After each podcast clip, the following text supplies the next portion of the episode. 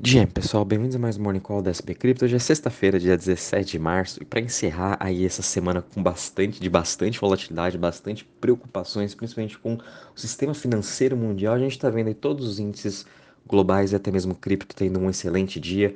Vindo um pouquinho agora aqui para as ações, a gente está vendo o futuro de S&P subindo já 0,30%. É, a gente também está vendo a Europa ah, já operando acima do 1,5% e a Ásia que já fechou no positivo, enquanto se a gente continua vendo o dólar perdendo suas forças, ele está caindo em 0,36%, e até mesmo quando a gente compara o Treasury, tanto de 10 anos quanto de 2 anos, ambos estão em forte queda, principalmente o de 10 anos, que agora está sendo cotado a 3,55%, lembrando que na sexta passada ele estava quase a 4%, então a gente viu uma queda gigantesca aqui no yield, muito disso aí é por conta é, da impressão de dinheiro que a gente voltou aí nos Estados Unidos, já, eles já imprimiram 300 bilhões de dólares. Do lado da Europa, a gente já viu também o Banco Central Suíço falando que vai sim prover toda a liquidez necessária para o crédito suíço, eles precisam de mais ou menos 54 bi.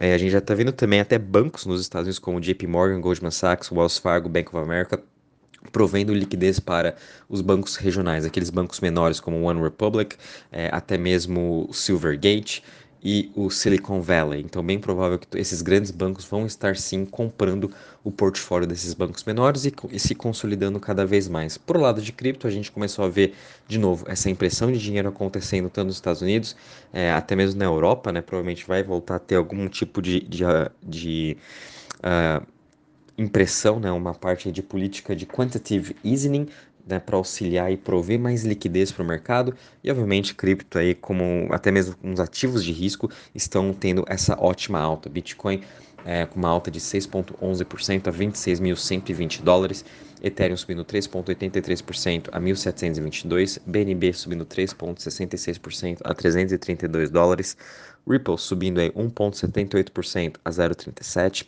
Cardano subindo 2,67% a 0,33%, Polygon subindo 5,30% a 1,19%, Dogecoin subindo 6,45% a 0,07% e Solana subindo 3,19% a 20,12%. Já em relação às maiores altas das últimas 24 horas, a gente está vendo uma excelente performance ainda de Stacks, a principal Layer 2 aí da rede do Bitcoin. É, fiquem de olho nela, porque realmente ela está vindo aí para uh, ah, mudar essa parte de DeFi e também conseguir trazer mais usabilidades, escalabilidade e até mesmo velocidade né, para toda a rede do Bitcoin. Então ela está com essa alta aí de 17,65%. Seguido a gente está vendo Phantom subindo 15,30% e Arweave subindo 10,44%. Já em relação às maiores quedas das últimas 24 horas, a gente está vendo aqui Kava caindo 9,54%, seguido de MakerDAO caindo 3,39% e GMX caindo também 3,37%. No geral, também, é, as, top, as top 100 criptos tiveram uma excelente performance na semana. O mercado como um todo subiu 20%. E até mesmo quando a gente compara com os mercados globais, a gente está vendo é, o S&P e a Nasdaq fechando também com umas altas de 3% e também 5,20%, diferente aqui da performance na Europa, né, que eles estão fechando ainda no negativo na semana, uma queda entre 2% a 4%. A Europa foi muito mais afetada com toda essa crise financeira por conta do Credit Suisse e também colocando medo nos outros bancos, BNB Paribas, Deutsche Bank, enfim, todos esses bancos mais europeus ainda vão sofrer um pouco mais do que, o, do que os bancos americanos, por exemplo. É, e quando a gente até compara a questão do uh, Fear and Greed Index, a gente está sem se mexer, estamos aqui no neutro em 51 pontos, até mesmo quando a gente compara com o Fear e Greed Index dos, dos mercados acionários, a gente também está com um sentimento neutro. É, lembrando que semana que vem vão ter também decisões importantes vindo aí do Fed, né, da decisão da taxa de juros, já que ontem o Banco Central Europeu subiu em meio por cento ainda sua taxa de juros, independente do Credit Suisse. É, o Banco Central americano também, a expectativa é que ele suba 0,25% semana que vem, porque a gente sabe que a inflação ainda continua alta, continua muito acima da meta dos bancos centrais no mundo todo. Vindo um pouquinho agora para a parte de DeFi, de Total Value Locked, a gente está tendo um excelente dia também, né, com uma alta hoje agora de 5,20% a 83,65 bi.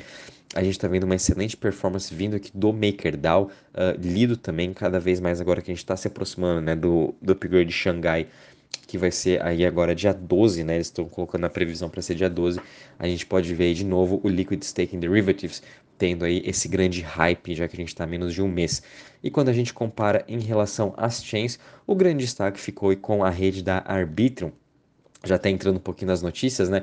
Em que eles tiveram aí um anúncio ontem que vão fazer o airdrop, finalmente, o grande esperado airdrop do token da Arbitrum chamado ARB, ARB.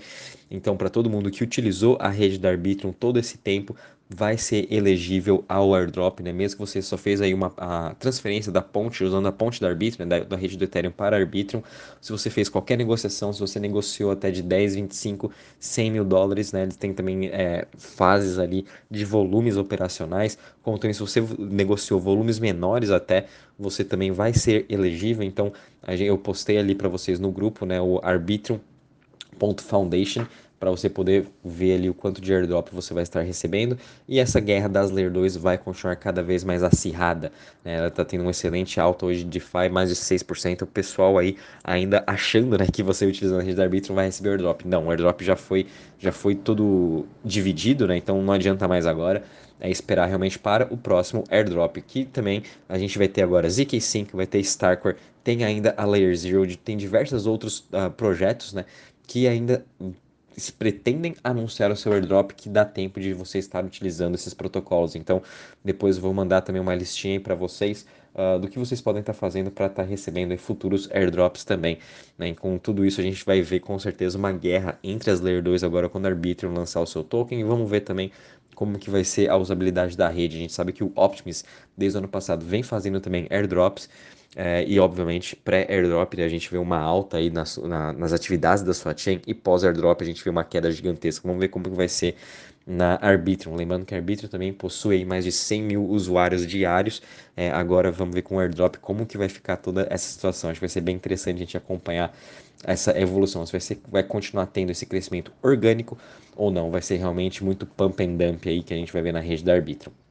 A gente também teve uma notícia bem interessante vindo aí da Doodles, uma das principais coleções de NFT, que ontem o seu cofundador falou que Doodles não é mais um projeto de NFT, e sim uma empresa real de Web3 que vão focar na parte de mídia, o que eu achei muito legal também, né? Eles estão querendo sair um pouco dessa parte de especulação de NFT e falando que eles são realmente uma empresa. E, na verdade, todas as coleções de NFTs nada mais são que também empresas em que eles têm que achar o seu product market fit, eles têm que achar o seu sua base de usuários, né? Então, é bem interessante agora ver essa, essas grandes coleções mudando um pouco o, o sua visão, né, o seu propósito de existir e entrando realmente agora como uma empresa e pensando como uma empresa, em como eles vão prosperar daqui 10, 20 anos. Né? Eles não são mais uma coleção de NFT, e sim uma empresa que utiliza NFTs em seus projetos, né? utiliza a tecnologia do blockchain para entregar novos projetos e também entrar nesse mundo em que a gente está evoluindo agora, o que eu achei muito legal. Então pode esperar também que muito mais projetos vão estar também fazendo esses tipos de anúncio e também finalizando aqui a última notícia que eu achei bem interessante, existe um DAO, né, uma organização descentralizada que chama LinksDAO, em que eles estão aí próximos de comprar o seu primeiro uh, clube de golfe lá na Escócia, custando aí quase um milhão de dólares. Então, primeira vez aí que um DAO vai estar comprando um clube de golfe, né? Para quem gosta aí de jogar golfe e tudo, sugiro você estar tá dando uma olhada nesse Links DAO, acho bem interessante, né? O propósito deles é também ficar comprando clubes de golfe no mundo todo, para quem faz parte do DAO poder também jogar aí nesses clubes de golfe. Você vai ter, por exemplo, a sua, a, a sua assinatura, né? A sua, sua carteirinha aí de, de sócio desses clubes através dos link, links DAO, que eu achei muito bacana também. É mais uma nova utilidade que a gente está vendo de um DAO. Uh, bom, pessoal, em relação às notícias, é isso mesmo. O mercado está tendo uma excelente alta, terminando a semana muito no positivo. A gente está vendo principalmente o Bitcoin, né, fazendo o motivo aí do que ele foi criado diante de toda essa crise que a gente está passando agora no sistema financeiro e a quebra da confiança nas entidades. Então, Bitcoin está fazendo muito bem o seu papel, assim como todas as outras criptos, e o mundo vai se mudar para DeFi, o mundo vai entrar para o blockchain. É só uma questão de tempo. E quando a gente está vendo essas quebras, é uma aceleração mais rápida ainda para essa transformação. Então, por isso, fiquem de olho. Qualquer novidade, aviso vocês. Bom dia, bons trades a todos e um ótimo final de semana.